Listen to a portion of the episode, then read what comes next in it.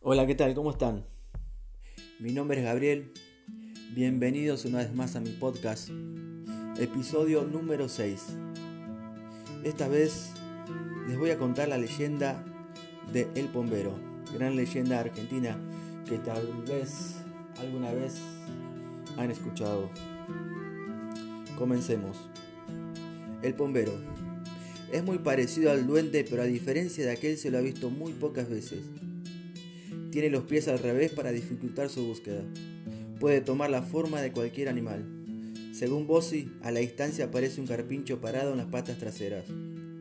Sus ojos no son como los nuestros, sino chatos como los del sapo, y con cejas de pelo largo.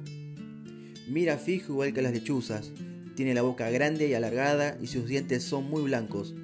Se dice que es el dueño de los pájaros y del sol, y el señor de la noche. Sale a pasear en los meses de octubre y noviembre, cuando empieza el calor. Cuentan que una vez el bombero se enojó con un hachero de la provincia de Formosa, Marcos Gabaza.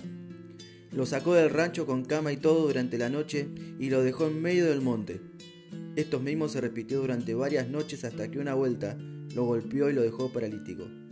Marcos Gabaza murió a los 86 años en el año 1972. Quiere a los chicos buenos y golpea a los malos.